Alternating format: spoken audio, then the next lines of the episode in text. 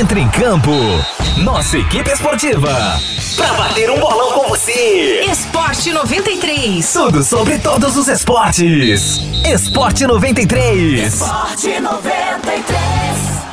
Fala aí pessoal, beleza? Terça-feira, 27 de outubro, continua aí na sintonia para acompanhar as novidades do mundo esportivo. Eu sou Rafael Lima e o Esporte 93 está no ar. Esporte 93. Hoje é dia de Champions League. A competição de clubes mais importante do mundo começa a sua segunda rodada com alguns jogos que prometem pegar fogo. Nesta terça, o atual campeão Bayern de Munique enfrenta o Lokomotiv Moscou e chega com toda a moral para manter sua sequência de vitórias.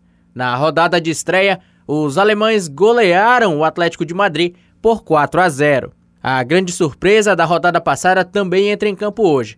O Shakhtar Donetsk venceu o Real Madrid em pleno Alfredo de Stefano e agora tenta surpreender mais uma vez. O duelo de hoje é contra outro gigante europeu, a Inter de Milão. O time italiano, por outro lado, torce para uma nova atuação de gala de Romelu Lukaku para vencer. Vale lembrar que as equipes se enfrentaram menos de dois meses atrás pela semifinal da Liga Europa, quando a Inter goleou o Shakhtar por 5 a 0. E o Real Madrid, que vinha de duas derrotas inesperadas, agora chega com moral para o duelo contra o Borussia Mönchengladbach após ter vencido o clássico contra o Barcelona no fim de semana. Outro duelo que chama a atenção é a partida entre Ajax e Atalanta. Holandeses e italianos foram as grandes surpresas das duas últimas edições da Champions e agora se enfrentam no jogo que promete ter muitos gols. Só para se ter uma ideia do poderio ofensivo dos holandeses, no último fim de semana, o Ajax goleou o Venluz por 13 a 0 pelo campeonato holandês. Lembrando que todas essas partidas acontecem hoje à tarde e você, amante do futebol, pode acompanhar através do Facebook. Esporte 93. E o Cruzeiro aos poucos vai tentando resolver os seus problemas financeiros.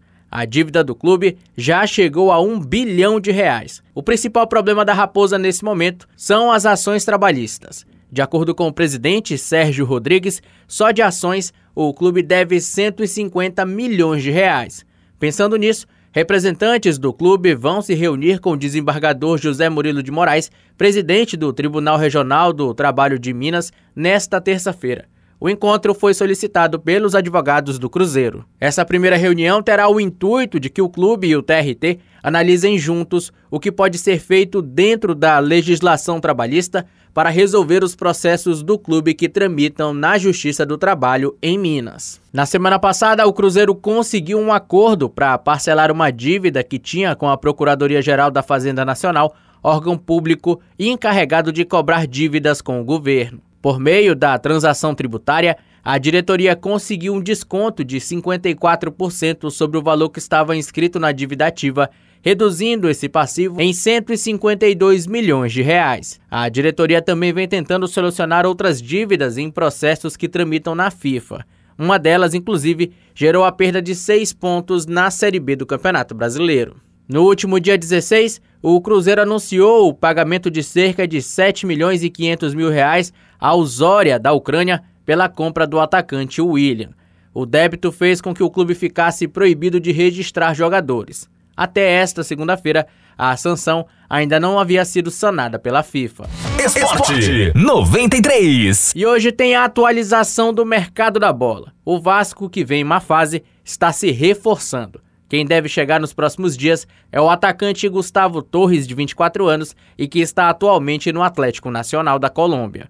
Também tem jogador novo chegando no Grêmio. O atacante Diego Churin, que estava no Cerro Portenho do Paraguai, assinou com o tricolor gaúcho até o final de 2022. Enquanto uns se reforçam, outros tentam manter seus jogadores. O Flamengo, por exemplo, está perto de uma renovação com o goleiro Diego Alves. O atual vínculo do Camisa 1 vai até o dia 1 de dezembro. E o técnico Jorge Sampaoli do Atlético Mineiro recebeu uma sondagem do Al Nars da Arábia Saudita nos últimos dias. Entretanto, o negócio não teve evolução e não chegou a ter uma proposta oficial para o treinador deixar o Galo. Esporte 93. Ouvinte, é isso. O programa de hoje fica por aqui, mas relaxa que amanhã a gente está de volta.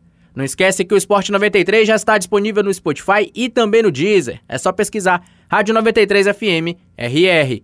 A produção desse conteúdo é da nossa central de jornalismo. Eu sou Rafael Lima para o Esporte 93.